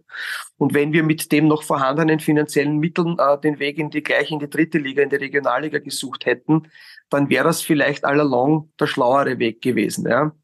Ähm, wie gesagt, na, im Nachhinein betrachtet. Aber natürlich, äh, da muss, man muss den damaligen Vereinsvorstand auch verstehen, wer, wer macht das schon freiwillig. Äh, irgendwie hat man halt trotzdem wieder die Hoffnung, vielleicht klappt der sofortige Wiederaufstieg. Äh, es war ja dann einmal sowieso ganz, ganz knapp, äh, wo wir, also wo die, wo die erste Liga aufgestockt wurde. Damals hat es ja zwei Aufsteiger, zwei Fixaufsteiger gegeben in der zweiten Liga und der dritte hat sogar Relegation gespielt gegen den letzten der ersten Liga. Das war damals auch St. Pölten, das war lustig. Und wir sind, wir sind genau Dritter geworden, äh, was eigentlich eh blöd war, weil wir weil wir eigentlich einen super Saisonstart hatten. Wir haben, glaube ich, die ersten sechs oder sieben Spiele alle gewonnen. Und äh, leider Gottes haben wir das dann nicht durchgehalten und haben aber trotzdem diesen, diesen Relegationsplatz erreicht und äh, waren aber in Wahrheit speziell im Heimspiel völlig überfordert gegen St. Pölten. Das ist leider nicht gut ausgegangen. Und, äh, und im Rückspiel war es dann halt schwer, das Ganze nochmal zu drehen. Äh, aber da war auch leider Gottes das Problem und das muss, das muss ich jetzt tatsächlich meinen Vorgängern ein bisschen angreifen. Die sind in der Saison all in gegangen finanziell, weil sie eben geglaubt haben, dass der Aufstieg gelingen kann nochmal. Und da haben halt da Dinge finanziell getan, die, die uns dann jetzt im Nachhinein in den letzten vier Jahren das Leben nicht nur erschwert haben, sondern fast verunmöglicht haben. Also der Schuldenabbau in den letzten vier Jahren war wirklich äh, das ganz große Thema, das wir hatten. Und ähm, so gesehen äh, war das damals zwar sportlich knapp, aber wirtschaftlich war es eigentlich fast der Untergang, ja. Das muss man schon so sagen. Ich will noch mal ganz kurz auf das äh, Spiel, was du gerade angesprochen hast, die Relegation gegen St. Pölten. Du hast gesagt, beide Spiele hat man verloren, aber bei Wikipedia ist zu lesen, dass danach der SC Wiener Neustadt Protest einlegte und als Reaktion darauf St. Pölten die Zusage für die Nutzung der NV-Arena zurückzog. Das habe ich nicht so richtig verstanden. Was war denn passiert? Ich muss, jetzt ehrlich, ich muss jetzt ehrlich gestehen, ich weiß das jetzt auch nicht mehr genau, worum es da gegangen ist. Äh, ich kann mich nur dunkel erinnern, dass alle damals davor gewarnt haben, Protest einzulegen. Ich weiß aber nicht mehr, was der genaue Grund war. Äh, aber es war relativ chancenlos äh, dass der Protest irgendwie nur durchgeht. Ich glaube, da ist es gar nicht um, um, um St. Pölten gegangen, sondern um, um, um Hartberg, um den anderen Club, äh, dass die eigentlich nicht aufsteigen hätten dürfen oder irgendwie so ähnlich. Also es ist jetzt nicht direkt um, um unseren, unseren direkten Relegationsgegner gegangen, aber was genau jetzt da der Grund war, weil das kann ich mich jetzt nicht mehr erinnern, ehrlich gesagt. Okay, ja. das wird, das mhm. wird äh, eine Hörerin oder ein Hörer wird das sicherlich auflösen. Ganz sicher, und, und na ganz sicher, ja, ja, ja. ja genau. Denn da scheinen ja ein paar Emotionen drin gewesen zu sein. Emotionen waren dann auch 2019 drin, du hast es angesprochen. Ähm, der Vorstand um die damalige Präsidentin zog sich Mitte 2019 zurück und übergab die Vereinsführung an Dr. Hani Habib. Wer ist das und ist es zutreffend zu sagen, dass er maßgeblichen Anteil hat äh, daran, dass die Schulden abgebaut wurden? Dr. Hani Habib ist ein äh, ägyptischer Staatsbürger, der seit äh, mittlerweile 35 Jahren in Österreich lebt, ist in der Immobilienbranche tätig und äh, ich habe den eher zufällig äh, über einen Bekannten kennengelernt, weil der mir wieder erzählt hat, dass äh, Habib gerne im Fußball was machen würde. Und ähm, ich, äh, warum habe ich mir das dann damals angetan, 2019? Eben durch die langjährige Verbundenheit zum Verein. Es war niemand da, der den Verein in irgendeiner Form weiterführen wollte. Ich weiß, dass die Vorgänger schon natürlich Konkursberatung und diverse Dinge rechtlich in Anspruch genommen haben. Also es war zu befürchten, dass dieser Verein äh, entweder ganz verstirbt oder zumindest dann ein Dasein in der letzten, in der letzten Liga fristet. Äh, wie auch immer das gegangen wäre, ich habe keine Ahnung. Noch dazu war der Stadionneubau fast fertig. Also es war eine Situation, die eigentlich nicht zu, nicht zu stemmen war. Und das, äh, jedenfalls wurde mir dann der Dr. Habib vorgestellt. Wir haben uns getroffen. Ähm, ich habe ihm am Anfang eher ein bisschen abgeraten, das zu machen, weil es klingt jetzt komisch, war aber so. weil ich nicht genau wusste, wie viel, wie viel Verbindlichkeiten tatsächlich da sind. Das haben wir ja alles erst im Nachgang dann äh, rausfinden können. Und ähm, er wollte das aber unbedingt machen. Er wollte unbedingt im Fußball was tun. Äh, und äh, ja, letztendlich haben wir uns dann beide gefunden und äh, haben uns mehr oder weniger das so aufgeteilt, dass er sozusagen für die finanziellen Geschichten zuständig ist und dass ich halt äh, den Rest übernehme. Heißt, wir haben tatsächlich im 19er Jahr äh, zu zweit den Verein bei Null wieder übernommen. Also man sieht da einige Brüche auch in der Historie. Es hat immer wieder bei Null begonnen und in dem Fall war es nicht nur bei Null, sondern eigentlich bei Minus irgendwo, wenn ich jetzt den Schuldenstand hernehme. Also es war aber nichts da. Das heißt, wir haben den Verein im Juli, ich glaube am 4. Juli haben wir entschieden, wir machen es. Und zehn Tage später hat die Transferperiode begonnen und wir hatten keinen einzigen Spieler unter Vertrag in den beiden damaligen Mannschaften. Wir hatten keinen Betreuerstab, wir hatten keinen Trainer, wir hatten keinen Spielbetrieb, wir hatten gar nichts. Wir haben de facto die Saison am 4. Juli mit Null begonnen vorzubereiten und äh, zehn Tage später war die Transferzeit aus, glaube ich, sowas sogar. Die war dann schon vorbei. Und äh, bis dahin haben wir müssen zaubern und haben das müssen zusammenstellen. Es war eigentlich, und ein Monat später ist die Meisterschaft losgegangen. Also ich weiß heute nicht mehr. Ich, ich weiß nur, ich war eine Woche da im, im Urlaub in Griechenland. Ich habe jeden Tag circa drei Handy-Akkus vertelefoniert und äh, an, an Urlaub und an, an Ruhe war eigentlich nicht zu denken in der Zeit. Es war wirklich ein, ein, ein also war Wahnsinn eigentlich. Ja. Würde ich jetzt auch rückblickend betrachtet wahrscheinlich nicht mehr machen. Äh, aber man, man, man weiß es ja vorher nicht. Ja. Das ist immer das Gute an der Geschichte, dass man es nicht weiß, was dann kommt. Und äh, ja, und, und wie gesagt, tatsächlich hat, hat Habib dann gesagt, er, er, er wird für die, er wird für die Schulden äh, schwerpunktmäßig aufkommen und wird, äh, wird, wird auch, wird auch den Spielbetrieb und alles finanzieren. Man muss ja noch dazu sagen, es gibt ja auch den Nachwuchs. Auch der Nachwuchs ist ja ein, ein, ein wichtiger Teil. Äh, wir haben fast in allen Altersklassen stellen wir eine Nachwuchsmannschaft. Und äh, auch das war natürlich, ist alles in der Luft gehängt zu der Zeit. Ja. Und ähm, ja, da war schon, da war schon viel zu tun finanziell. Und äh, ja, aber wie gesagt, wir haben es auch dann in der, in der weiteren Zeit trotz der, der Pandemiejahre, die natürlich für alle Vereine eine Herausforderung waren, äh, vor allem einnahmenseitig, äh, wir haben es geschafft, ja. Also, und wie ist das gelungen? Also, gerade im Zusammenhang mit Corona ist das ja, äh, ja eigentlich ein, ein, Unterfangen, was kaum möglich ist. So naja, du hast natürlich auf der einen Seite auch weniger Ausgaben, weil ja, äh, wir hatten damals in der Zeit, äh, in, der, in der ersten Phase, wir hatten, glaube ich, zehn Profis unter Vertrag und äh, die konnten Kurzarbeit anmelden äh, und, und damit haben wir natürlich als Verein, hat uns da, äh, wurde uns da einiges abgenommen sozusagen finanziell. Äh, die anderen Spieler waren ja sowieso nur auf, auf, auf, auf, auf sagen wir teilweise Geringfügigkeitsbasis oder anderer, anderer Basis halt bei uns äh, sozusagen tätig. Äh, da war, da sind dann die Kosten sowieso weggefallen. Das ist äh, kostenseitig war es jetzt da nicht so schlimm, aber man musste trotzdem die Infrastruktur weiter finanzieren und diverse Dinge. Und da hatten wir das Glück, dass äh, so wie viele andere Vereine natürlich, dass er in Österreich äh, ein entsprechender Fonds der Bundesregierung auch eingerichtet wurde, dem man, wo man Anträge stellen konnte. Und da haben wir eigentlich aus diesem Fonds haben wir relativ gute Mittel auch bekommen.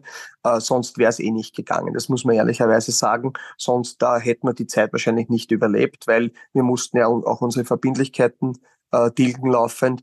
Und äh, sonst hätte man das nicht geschafft. Das muss man ehrlicherweise sagen. Ja. Das verstehe ich. Du hast gesagt, in, in diese Zeit fiel auch die geplante Stadioneröffnung. Ihr habt es, glaube ich, im, im, Juli übernommen. Dann im September war die Stadioneröffnung. Äh, die Eröffnung gab es, glaube ich, zu einem Ligaspiel ne? mit 4000. Ligaspiel gegen die zweite Mannschaft von Rapid Wien, ja, genau. Wie wird das Stadion aktuell genutzt? Also ist ja nun in Neubau. Wie viel passen rein? 4500 oder so? 4000, ne? Ja, ja, 4000, 4000 knapp, würde ich jetzt einmal sagen. Es gibt aber die, möglich die Möglichkeit, auf beiden, auf beiden, sage ich mal, Schmalseiten äh, noch Zusatztribünen zu errichten. Äh, die haben wir bis jetzt natürlich nie gebraucht. Ja. Das ist Zukunftsmusik. Ist auch jetzt derzeit gar kein Thema, weil auch äh, im Stadion auch Konzerte stattfinden und in, in dem einen Bereich, wo, wo man Tribünen äh, situieren kann, äh, auch immer die Bühne steht. Also derzeit ist das sowieso kein Thema, ähm, was die Zukunft irgendwann einmal bringt. Äh, die Möglichkeit besteht, dass man das auf jeden Fall auf bis zu, glaube ich, 8000 Zuschauer äh, aufstocken kann auch. Und, äh, aber das, wie gesagt, ist jetzt Zukunftsmusik. Ähm, aber das Stadion an sich ist natürlich, ist modern, ist wahrscheinlich äh, das in dem Fall sowieso das schönste Viertligastadion in Österreich. Äh, ich war, glaube war auch in der dritten Liga eines der Top, der Top-Stadien.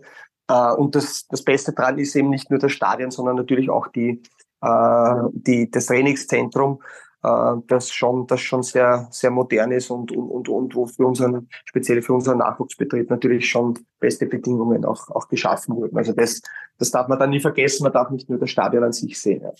Und aktuell finden dort auch in der Regel Frauen-Nationalmannschaftsspiele genau, statt. Genau, der, der, der, der ÖFB hat äh, sich entschieden, dass er nicht alle, aber doch schwerpunktmäßig die meisten als Spieler der Damen-Nationalmannschaft äh, bei uns in Österreich äh, in, in Wiener Neustadt durchführt.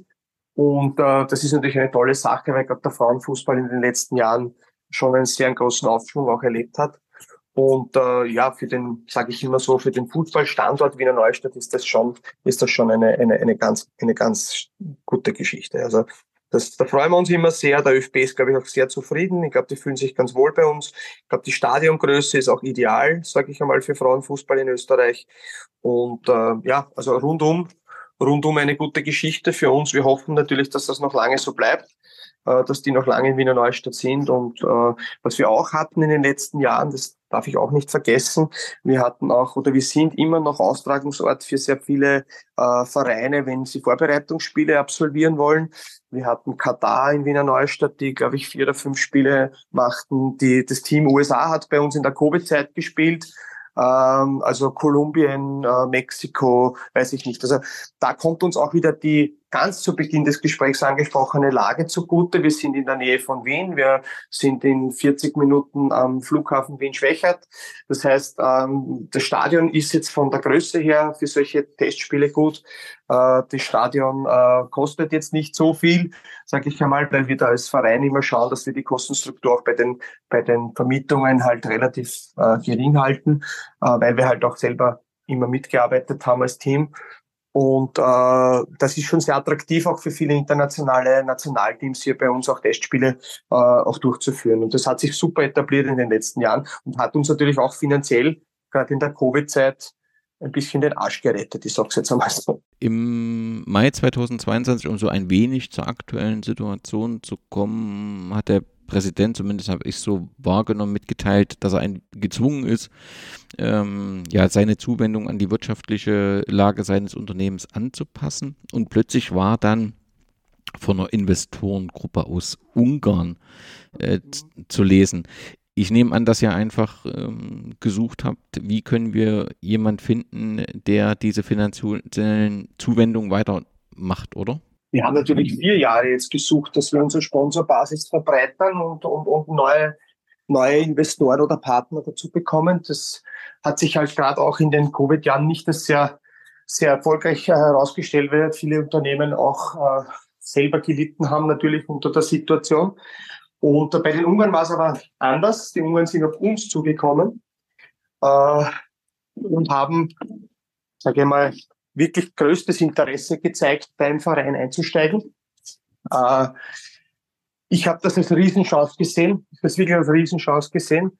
Und äh, in Wahrheit war das wahrscheinlich auch die ganz große Enttäuschung in meinen all den Jahren, wo ich beim SC in unterschiedlichsten Rollen engagiert war, dass das Projekt nicht zustande gekommen ist. Warum? Wir haben über Monate, über Monate haben wir verhandelt mit ihnen. Wir haben mit, mit, mit Juristen, mit Steuerberatern, mit Wirtschaftsprüfern. Wir haben das alles vorbereitet. Die Verträge waren unterschriftsreif. Äh, und am Ende haben sie sich dann zurückgezogen nach, sage ich mal, sicher in einem halben, dreiviertel Jahr verhandeln. Das war natürlich, das war natürlich für mich mehr als bitter, weil die haben natürlich wieder Ambitionen Richtung Bundesliga gehabt oder noch mehr. Und warum das dann am Ende wirklich dann nicht geklappt hat, ich weiß es bis heute nicht. Sie haben von heute auf morgen gesagt, sie steigen aus und sie wollen nicht mehr. Es gab dann auch mal eine Zeit, wo du plötzlich medial im Fokus standest. Ist meistens ist ja, wenn jemand so medial im Fokus steht, ist irgendein Hintergrund. Hatte das was mit Stadtpolitik oder Vereinspolitik zu tun, dass du plötzlich im Fokus standest? Was denkst du?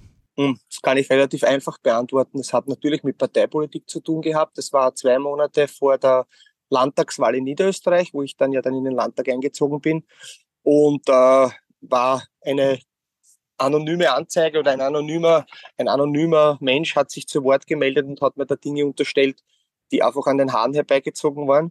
Äh, es ist halt immer schwer, sich gegen jemanden Anonymen zu wehren, ja, weil du ja nicht weißt, wer dein, wer dein Vis-à-vis ist. Es ist natürlich schon die Vermutung nahe oder die Indizien sprechen schon dafür, dass es aus einer politischen Ecke kommt, weil warum kommt es genau zwei Monate vor einer Landtagswahl nur dazu in meiner Kernkompetenz beim Fußball, weil als solcher bin ich ja auch wahrgenommen worden als als einer, der, der für den Fußball rennt und brennt und läuft. Und ähm, also das war schon aus meiner Sicht sehr gezielt. Ich kann das jetzt niemanden ad Personen zuordnen, aber es war natürlich, ich glaube, dass das der Ecke wo gekommen ist. Äh, habe natürlich, weil das war schon aus Psychohygiene wichtig für mich, habe natürlich die die Staatsanwaltschaft eingeschalten, äh, die Kriminalpolizei hat auch ermittelt lange. Ich habe jetzt noch keinen Abschlussbericht, aber äh, wenn einer so schlau ist, sowas zu tun, dann ist er wahrscheinlich so schlau, dass er sich auch nicht erwischen lässt. Äh, aber für mich war es wichtig, einfach das auch, äh, auch rechtlich sozusagen da in, in die Wege zu leiten, weil, weil äh, ich glaube, sowas hat sich niemand verdient, weil was ist das Nächste, was behauptet wird und du musst das Gegenteil beweisen. Das ist schon schwierig bei, bei anonymen äh, Anzeigen. Und äh, also war für mich aber keine einfache Zeit. Also ich habe damals wirklich, wirklich sehr gehadert, insgesamt damit gleich mit der Politik auch äh, aufzuhören, weil ich mir gedacht habe, das habe ich nicht notwendig, nach dem, was ich auch für den Verein gemacht habe und was ich eingebracht habe. Ähm, habe aber dann Gott sei Dank äh, auch durch Unterstützung der Familie äh, das, das, das durchgestanden. Auch war wirklich eine schwere Zeit. Äh, und ja, das ist jetzt alles wieder weg und, und, und ja, es hat man nie wieder was gehört von dem Herrn oder von der Frau, keine Ahnung. Äh, ja. Eine schwere Zeit für dich, das hat man äh, wahrgenommen. Umso schöner ist es dann, dass es eine Lösung gegeben hat, wie es mit dem Verein weiterging. Im Sommer 2023 haben der erste Wiener Neustädter Sportclub und der Futsal-Bundesligist Fortuna Wiener Neustadt äh, fusioniert. Wie sind denn die Partner zueinander gekommen? Naja, wir haben natürlich dann wie, speziell wie das äh, Projekt mit den Ungarn von heute auf morgen, wie gesagt, kurz vor der Unterschrift eigentlich gescheitert ist, äh, haben wir überlegt, wie tun wir weiter. Ähm, und das hat sich eigentlich insofern auch wieder glücklich ergeben, da äh, die Fortuna-Menschen sind auf uns zugekommen, ähm, die, die ja in ihrem Sport, im Futsal sehr erfolgreich waren, österreichischer Meister, haben auch Champions League gespielt und wollten unbedingt auch einmal ein Projekt Fußball Verein sozusagen machen. Wobei man ja sagen muss, all diese Spieler, die dort engagiert sind, haben ja teilweise auch schon dritte, vierte Liga gespielt oder zweite Liga. Also das sind ja lauter Spieler, die auch im, am Feldfußball sozusagen sehr, sehr engagiert schon waren. Und die wollten unbedingt mal ein Projekt sagen, okay, ich übernehme einen Fußballverein oder ich, ich, ich wirke hier irgendwie mit. Und äh, haben natürlich mitbekommen, dass wir jetzt ein, vor der Situation stehen, wie tun wir weiter und haben von sich aus das Angebot gemacht, dass sie sich bei uns einbringen äh, weiter Futsal spielen im Winter und im Sommer halt oder in der, in der, in der, in der normalen Saison halt auch Fußball spielen. Und äh, ich muss ehrlich sagen, das war ein Glücksfall. Das war wirklich ein Glücksfall, weil wir mit einem Schlag im Vorstand vier neue Mitstreiter bekommen haben, die erstens sehr, sehr fußballaffin sind, die sich zweitens, äh, die, die sehr viel Know-how auch einbringen, die äh, unverbraucht sind, die wirklich damit sehr viel Enthusiasmus an die Sache herangehen und äh, man hat es jetzt gesehen, auch in der heurigen Saison, äh, der sportliche Erfolg hat sozusagen dem auch Rechnung getragen. Das ist oft auch eine Glückssache, aber in dem Fall muss ich sagen, ist das, glaube ich, auch endlich mal belohnt worden. Äh, und äh, also ich habe sehr eine Freude, vor allem, weil ich dann auch äh, guten Gewissens mich aus meiner Funktion auch zurückziehen habe können. Neues Logo mit einem Piraten. Wo kommt denn der mhm. Pirat her? Der kommt äh, von der Fortuna. Also die haben den schon, die haben den schon im, im Logo gehabt. Das Schöne war ja auch, dass sie auch die Vereinsfarben blau-weiß haben.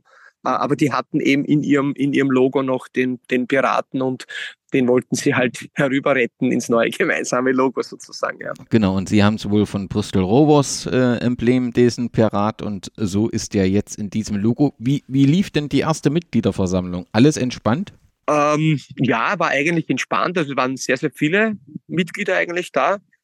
70, 80, was, was wirklich viel ist, weil so sonst nur 20, 30 vielleicht gekommen sind. Alle waren natürlich neugierig, alle waren gespannt, was, was kommt da jetzt, was, was haben die vor.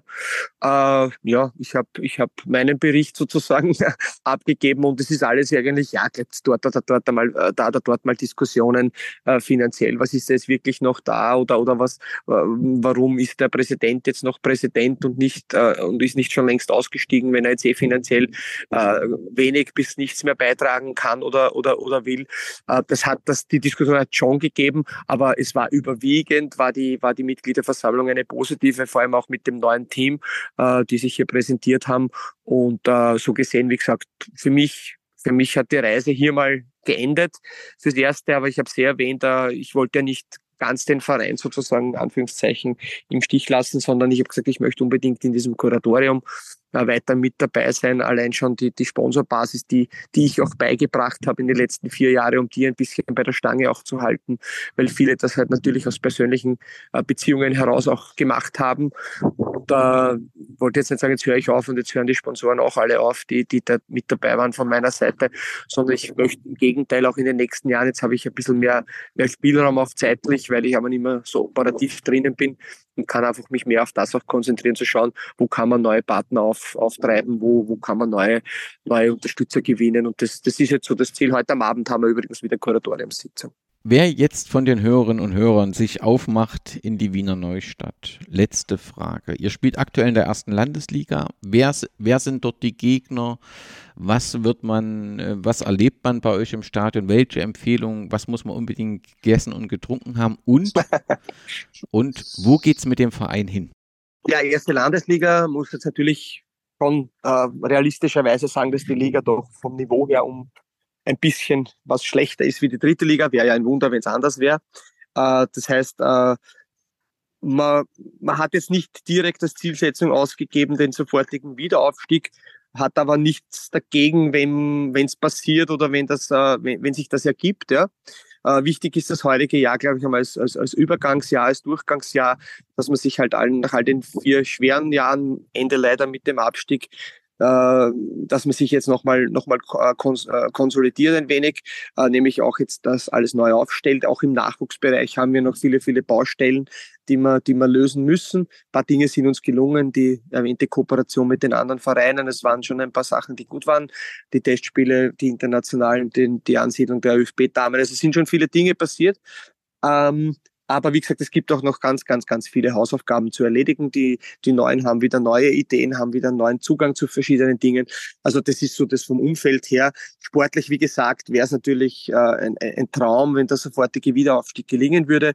Äh, wenn es nicht sein soll, okay, dann, dann schaut man halt das eine Jahr mal in der Landesliga, äh, wie, man, wie man da zurechtkommt und, und, und dann muss man es halt mittelfristig wieder, wieder versuchen. Äh, ja, und ansonsten, glaube ich, äh, ist es bei uns äh, auf die Frage, was, was muss man bedenken, wenn man ins Stadion kommt, eigentlich gar nichts. Wir haben ein sehr sehr friedliches, ein sehr dankbares Publikum äh, immer schon gehabt, nicht erst jetzt. Also das war auch in, in Bundesliga-Zeiten, weil da waren ja die Spiele auch nicht immer die besten, aber, aber bei uns gibt es keine, keine, keine Gesänge, die in irgendeiner Form unter der Gürtellinie sind. Bei uns gibt es keine, keine äh, Ausschreitungen oder irgendwelche Handgreiflichkeiten. Das findet bei uns alles nicht statt. Es ist ein sehr friedliches Publikum und Stadion und äh, ja, ich glaube auch von den Eintrittspreisen sind wir, sind wir sehr moderat. Und äh, ansonsten glaube ich, also was man essen und trinken soll, ich glaube, das, das ist, glaube ich, auf jedem, auf jedem Fußballplatz der Welt so das Gleiche in etwa. Ja. Also, ich glaube, das Bier zählt einmal zu den Standardvoraussetzungen und da haben wir, glaube ich, ein ganz ein gutes. Allerletz, allerletzte Frage nochmal. Wo glaubst du, wo geht es langfristig mit dem Verein hin? Glaubst du, dass äh, äh, dritte Liga realistisch ist oder wird sich das einfach mit der Zeit dann zeigen? Es wird sich erstens zeigen, aber zweitens natürlich äh, Anspruch und Wirklichkeit. Also ich glaube, dass von der Infrastruktur her wir eigentlich in der Bundesliga spielen müssten. Also vom ganzen, auch vom Umfeld, vom Einzugsgebiet her, von der Größe der Stadt, vom, äh, aber ich habe jetzt erst schon erwähnt, oh, die Geschichte dieser Szene ist eine Geschichte von wirtschaftlichen Herausforderungen, nennen wir es mal positiv. Und äh, das ist auch der Schlüssel. Das heißt, wenn es gelingt, äh, zusätzliche Partner an Land zu ziehen, den Verein so attraktiv zu machen, man hat es jetzt schon gesehen. Also auch die Erfolge natürlich äh, sind dann schon, schon, schon Faktoren, wo du Leute anziehst. Wir haben jetzt beim letzten Spiel Derby, das wir leider verloren haben, haben wir, haben wir 1500 Zuschauer gehabt, was wir in den vier Jahren davor nie hatten. Ähm, gut, der Erfolg war nicht da, aber trotzdem. Also wenn du gewinnst, wirst du natürlich für viele, für Zuseher, für Fans, für, für Sponsoren wirst du interessant. Ja. Äh, das heißt, da kann schon ein Grundstein gelegt werden. Man muss jetzt dranbleiben, das ist klar. Also wenn ich mir was wünschen darf, wäre schon, äh, aber da schlägt halt mein Fußballherz und mein blau-weißes Herz dadurch, wäre schon, dass wir in den nächsten fünf Jahren, äh, sechs Jahren vielleicht äh, irgendwann wieder mal bei der Bundesliga anklopfen. Ähm, aber ja, Step by Step. Manchmal ist es gut, wenn man einen Schritt zurück macht. Vielleicht macht man dann wieder zwei nach vor. Also ich glaube, so kann man das zusammenfassen. Ja. Ein Neustart mit Fortuna, er möge gelingen. Äh, vielen, vielen Dank für das große Engagement für den Fußball in deinem Ort, in deiner Stadt. Und äh, ganz herzlichen Dank, dass du uns die bewegende Geschichte des ersten äh, Wiener Neustädter Sportclubs vorgestellt hast. Dankeschön. Ich möchte das, das Danke zurückgeben. Ich habe, glaube ich, noch kein Interview oder kein Gespräch, kein, keinen Podcast in der, in der Dichte, in der Länge, äh, speziell auch natürlich zum Verein äh, gehabt und möchte auch Kompliment zur Recherche und zur Vorbereitung aussprechen, weil äh, da war schon so ziemlich alles drinnen, was man braucht. Also da hat nichts gefehlt. Ja. Servus und mach's gut. Vielen Dank. Danke, danke. Servus.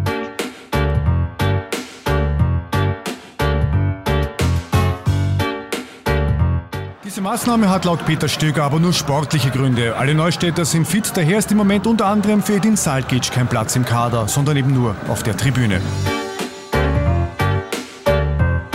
Nach vier Minuten gibt es diesen Freistoß für Wiener Neustadt. Und Schimkovic überprüft, ob Sturmgoalie Czavlina hellwach in die Partie gestartet ist. Und auch der folgende Eckball ist nicht schlecht gespielt. Pollhammer hat Platz für diesen Kopfball. Wiener Neustadt ist in den ersten Minuten sehr engagiert, durchaus druckvoll nach vorne orientiert und Sturm wird früh attackiert und tief in der eigenen Hälfte beschäftigt. Und auch der Wiener Neustädter 16er wird gut verteidigt.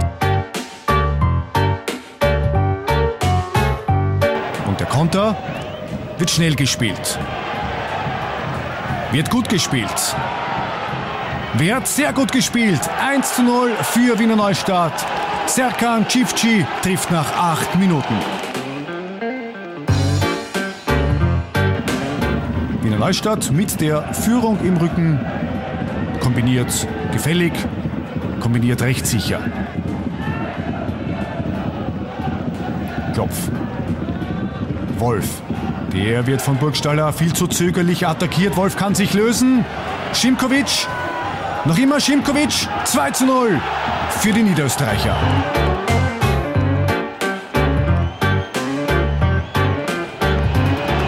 Sturm hat die letzten sieben Duelle mit Wiener Neustadt alle gewonnen und jetzt das.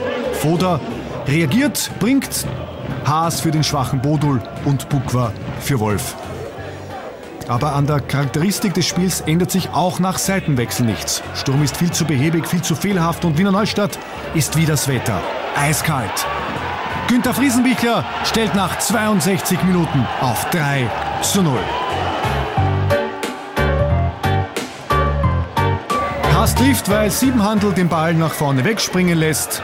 Aber dieses Tor ist zu wenig, denn Wiener Neustadt gewinnt mit 3 zu 1 und die Grazer bleiben heuer weiter ohne Auswärtssieg